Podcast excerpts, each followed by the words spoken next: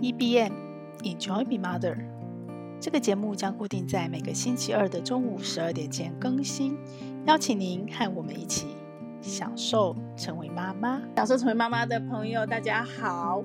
我是斜杠的平凡妈，今天我们又邀请到瑞君哦，然后我们一起聊，继续聊家有青少年这个话题。上一次跟瑞君聊到了那个零用钱的部分，父母怎么样？呃，其实没有一个一概而论的数字或方法，因为每个孩子不一样，每个家庭刚好的距离去经营这个亲子之间关于钱这件事情。然后不只是给钱，怎么给，怎么给价值观，怎么传递，然后怎么甚至去制造一个亲子之间互动的机会。那今天我们要聊另外一个刚刚好的距离的一个让父母很头痛的话题，就是小孩到了青少年晚上不睡觉。啊，对，这个题目我有在瑞君的书里面看到。其实我觉得瑞君真的是一个很理性、很智慧的妈妈，因为呃，我我自己自己的经验也是，就是。尤其是小时候跟孩子很亲的父母哦，你到了那个青少年那个转换，嗯、很多父母会措手不及，然后会转换不过来。这个时候，我觉得脑科学研究很重要。嗯，就是 你理解青少年，虽然我们有自己过去的经验，可是很多时候会忘记自己年代久远了。嗯、对对对，然后自己有做过事，可能也忘记，自己有曾经白眼也忘记。嗯、对，但是你现在去看脑科学的一些相关书籍，嗯、你就会。加速的理解你的青少年，你家的孩子现在为什么跟小时候不一样了？对，然后他发生了什么事？然后为什么小时候可以乖乖睡觉，嗯、晚上不能？哎，瑞君，我看你书里有写哦，嗯、对，对，为什么孩子不能晚上好好睡觉？他的昼夜节律会比较符合晚睡晚起，他真的就觉得他到了晚上很亢奋，很有精神。可是实际上，我们想一下，我们忙碌了一天都是会累，可是问题孩子到那时候很亢奋。不想睡觉的时候，他你要硬要他去睡觉，也许他躺着也睡不着。那像我们家的变变通方法是延缓睡觉，大家规定的睡觉时间。像小时候、嗯、小学的时候，我印象中在三年级哦一二年级的时候，我们大概是八点半睡觉，然后到三四年级的时候，大概是改成九点半睡觉，然后到高年级的时候，然后后来哥哥就念国中了，大概就十点半以后才睡。然后他们每天起来大概就是。六点七点，我们家小孩子其实都是我们都是自然起来的，就不是用闹钟叫起来。哦、对他表示很早，而且我们家小孩其实没有所谓的起床气。坦白讲，他们在睡饱了就不会起的过程，对，真的睡饱就不会生气。然后，而且还有，因为他们在国中的国小国小年龄段的时候都是校队，他们运动量应该是相对是充足的，然后睡眠也是相对是够的。然后到了国中的时候，一开始我虽然很抗拒说他们要那么晚睡，后来我我就看过书，就想说哦那。十点半是 OK 的，十点半睡觉，然后隔天大概六点半起来，你这样算起来也睡了八个小时嘛？六点，哎，我数学没有那么差，对吧？八个小时差不多，就是勉强符合规定。然后他们到中午有时候，或是说白天的时候，他们有时候累的时候，可能会自己在学校小小小睡休息一下。然后我觉得这样子就慢慢慢慢就调整过来了。可是有些小孩并没有那么顺利的调整过来，尤其像以我们家两个儿都是儿子来说，我们家哥哥在睡眠这件事哦。他就算调整的蛮好的，很难得哎！我都觉得你们家小孩什么都很 OK。没有，我们家弟弟就状况就比较不好一点。他有个很大的原因是因为他会碰到疫情防疫在家上课啊。我相信可能很多家长也是因为这个，就在这里破功。对，在这个里破功，因为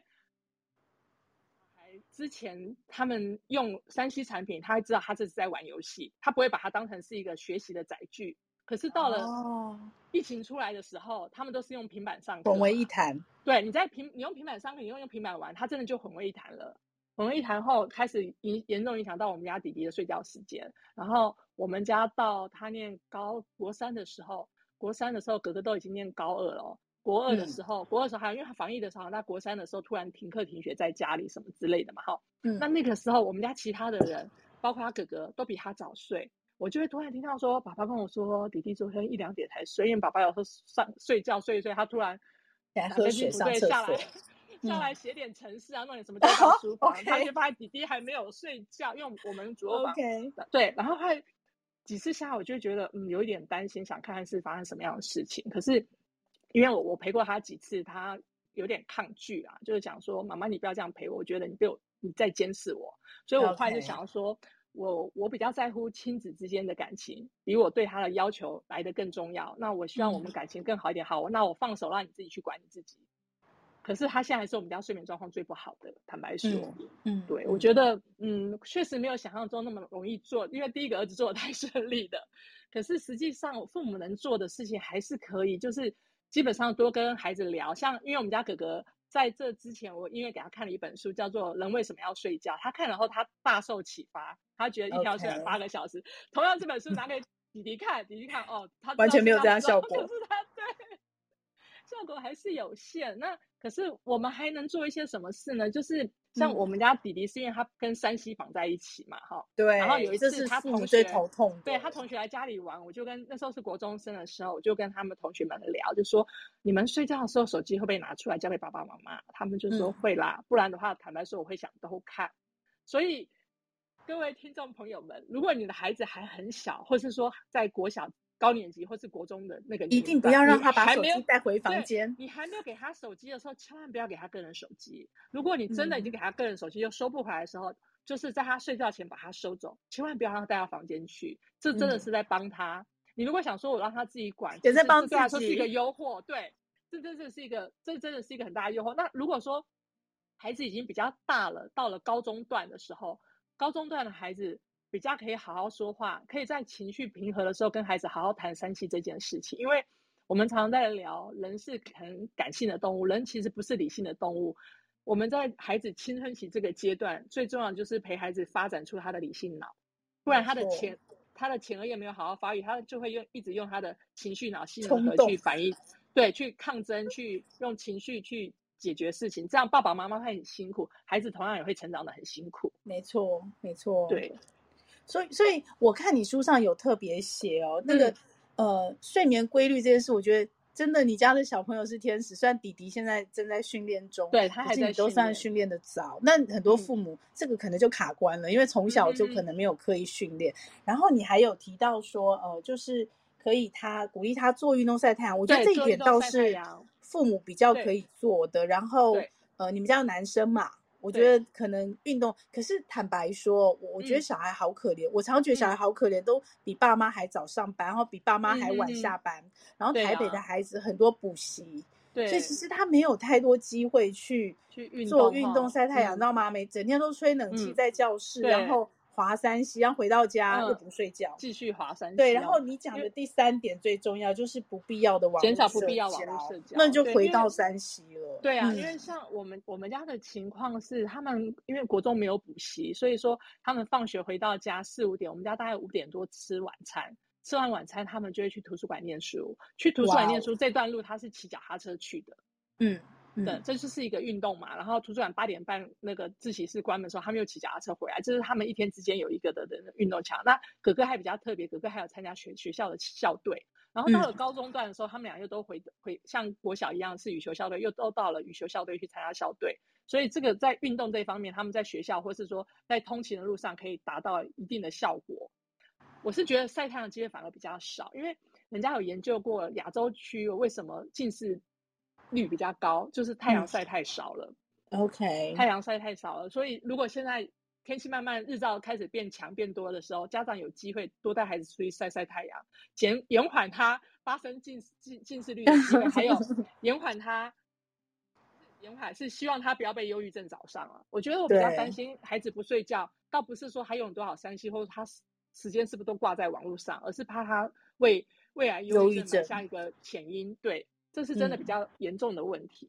嗯哼，嗯哼，所以呃，瑞君，因为你们家是、嗯、算是从小就是手机也给的比较晚，三 C 也给的比较晚，除了弟弟在防疫的时候破功，我想很多爸妈也是很痛苦在那个这段期间。嗯、对，之外呢，其实你们算是从小就是这个部分是有意识的在教育孩子哦。对。那如果假设说，呃，家里可能小时候。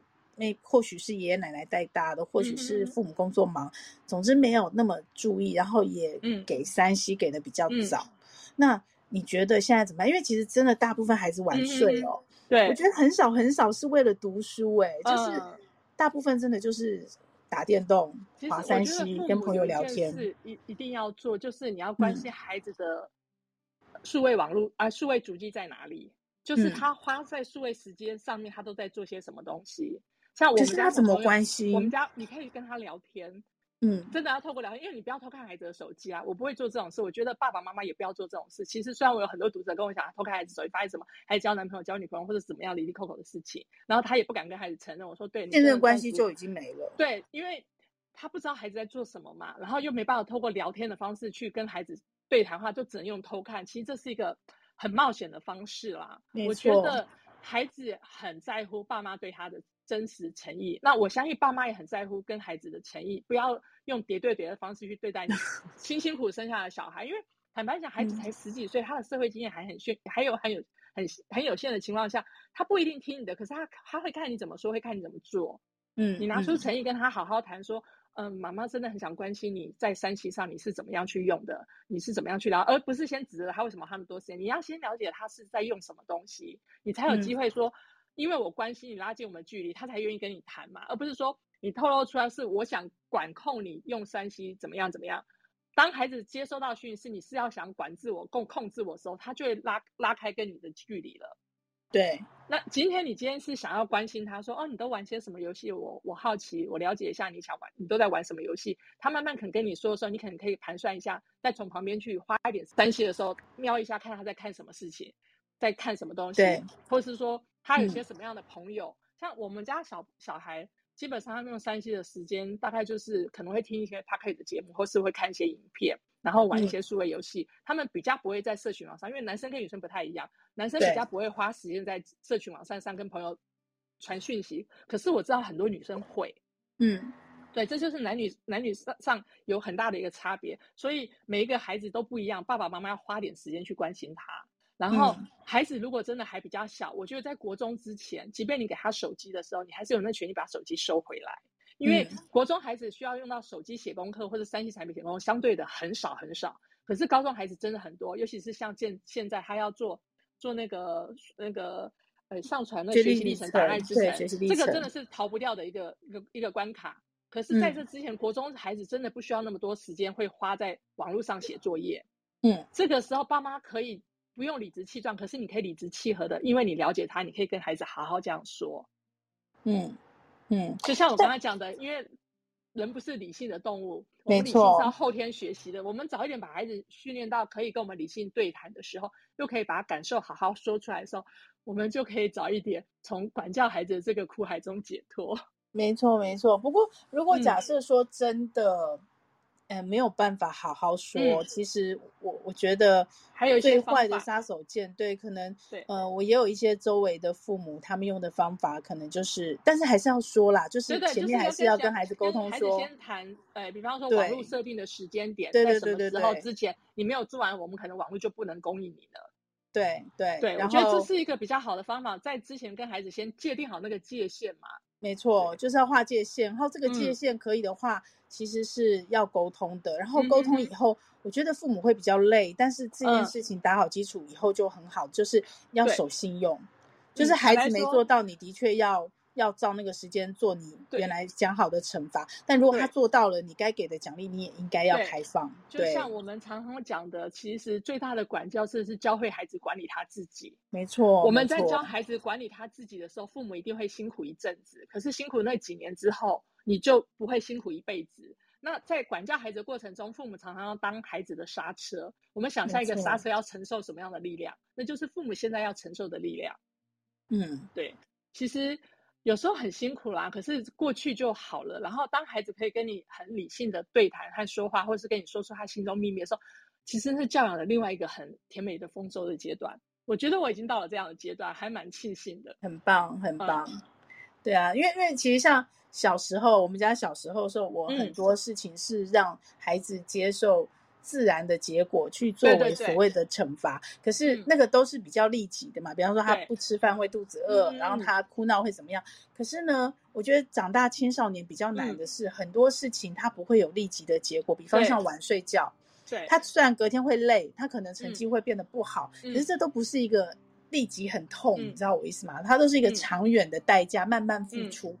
嗯所以这真的要父母花点心思，就是跟小孩子好好好对谈，或是多找一些案例跟他聊，或是对，然后时机很重要啦，你不要抓在那个，尤其是青少年，不要抓在他发火或者是那个 当下讲道理。我、嗯、我自己就常被修理，因为小时候就很爱机会教育。嗯因为小时候行得通，现在都不行不通了。其实要管教孩子，真的要在爸爸自己的能，爸爸妈妈自己能量也充足的时候，然后你自己可以心平气和去面对这件事的时候，再去跟孩子谈管教这件事情，这个管教才会有力量。然后当然也要在孩子的情绪相对可以接受你要给他的讯息的时候，再去行管教这件事情。嗯，不然就是彼此时间的耗损嘛，然后还情绪劳动，然后还扯坏亲子关系，哎，这是三叔哎。对，我觉得到青少年可能要管，不能不管，但是教可能必须要比管更多一点点。嗯，但是要看脸色、看时机，不要在错的时机去时时间时间点真的是蛮重要的啦。不过坦白说，在国中段的孩子其实还相对算是听父母的话，即便他今天给你脸色看，你静下心好好跟孩子讲，孩子还是会愿意听。如果错过了国中段，可以对孩子还有比较好的。比较多的影响的时候，高中段的时候不需要管孩子那么多，而是要跟孩子，哎，而是要打开父母的心胸，听孩子讲，让孩子把他心里真的想法说给你听。也许他的想法才是他现在阶段他可以做的事情。我觉得父母要有这样的想法，知道说我的孩子大了，我能够对他的掌控度当然是慢慢的消失，然后可是我对他了解度有没有跟着他年纪增加了增加呢？这个是需要靠你平常的观察，跟你用心的跟他对谈、倾听，才可以知道他到底现在长成什么样的一个人。对，我也呼应瑞君这一段哦，嗯、因为其实孩子不睡觉，然后不管是沉迷三 C 或者是互动，其实他都有互动的对象。然后青少年是特别容易受同才影响的，嗯，所以不管是平常用聊天，像我很喜欢我女儿带同学回家。我非常喜欢，会对，因为这样我就有机会去看到他同学，认识他同学，对，然后但是不要在来之前后到 P 三到四啦，就是。对，就是要很技巧的，就是哎，如果假设同学真的有什么，你听他说，然后在什么时间点适合，哎，给一些你的看法或观察或意见，我觉得这件事很重要，因为对。我我那时候就跟我女儿说，哎，我们小时候啊，因为都住在附近嘛，同学，所以其实都很容易回家，爸妈都看到你的同学是什么，然后也会有学校学生的通讯录。现在没有了，现在就只有跟老师有赖群，然后同学的电话，哪一天小孩真的失踪，你还不知道到哪去找。对，你要打电话给他好同学，都不知道他好同学是谁，家里电话是什么。所以，对我我真心觉得就是嗯。跟孩子之间的聊天的话题可以多一点，然后多鼓励他。如果孩子愿意带他的朋友回家，就是父母可以好好的接待，因为这是一个很难得认识孩子的机会。其实很多时候青少年问题不是当下那个问题，其实是背后很多其他问题，你要再去扎根。对，对啊，对。真的就是孩子如果不睡觉，他的时间花在哪里？他的对象是什么？这个真的很重要。像我我们家跟平常妈一样，我们也是很鼓励小朋友说：“哎，你有朋友来家里玩，OK 啊？”就是提早说。像我书上提到的，一个家庭的事大概就分成三大类嘛。嗯，一个就是法律禁止的事情，因为青少年他可能会跟你读一些法律禁止事，比方说骑机车这件事情，未成年没有驾照不能骑机车这件事。然后再来就是大人的事。大人的事，大人负责赚钱，小孩负责读书，这是基本上分工。可是再来就是大人跟小孩牵扯在一起的事情，比方说，孩子请朋友来家里玩，大人请朋友来家里做客，这些会互相影响，就要互相商量。那至于大人自己的事，小孩自己的事，就是学会自己把自己该做的事管理好。所以爸爸妈妈要把权限放出去，让孩子学会管理他自己。比方说，在青春期阶段，他要怎么支配他的时间和空间，他要怎么穿着打扮。我觉得这件事情，爸爸妈妈不要有太多的意见，就纯欣赏看你孩子怎么去打扮他自己。因为没错，青春期这个阶段真的是一个很美好的一个年龄啊。我们小时候可能不觉得这么美好，可是以我们现在回头去看，这真的是一个很美好的年龄，什么都不怕，什么都想尝试。过了那个阶段，其实没有那么勇敢。嗯，孩子还可以很勇敢的时候，让他勇敢的去试试看。嗯，对。好哦，好哦，嗯、非常开心跟瑞君聊。那我们下一次，我们来预约，下一次要聊刚刚好的距离、嗯、啊！我相信很多爸妈，当孩子长大有一个受不了，就是他们很容易飙国骂。嗯 哦，叉叉叉叉叉叉，脏话就出来了。这在你书上也有写到，对不对？我有知道。嗯，对，我们下一次我们再来聊。当你的孩子小时候感觉乖乖的、很有气质，孩子突然都跟着开始飙国骂的时候，爸爸妈妈可以怎么做，然后去维持刚刚好的距离？OK，好，大家如果等不及节目访谈，赶快去买书哦。嗯，对，瑞君的书非常的畅销，对不对？一直不断在卖。嗯、好哦，那今天非常开心，谢谢瑞君。好，谢谢大家。好，我们下次再聊，拜拜，拜拜。这个节目会在各大 Podcast 平台播出。如果你喜欢我的内容，要帮我分享给你更多的亲朋好友哦，这样才会有更多的人看到它、听到它。然后也请你帮我在 Apple Podcast 留下你的留言，以及帮我按下五星好评，这样我才能在排行榜上被看到，被更多人听到。谢谢你，希望我们一起来享受成为妈妈，享受快乐。也享受痛苦，让我们一起来享受成为妈妈。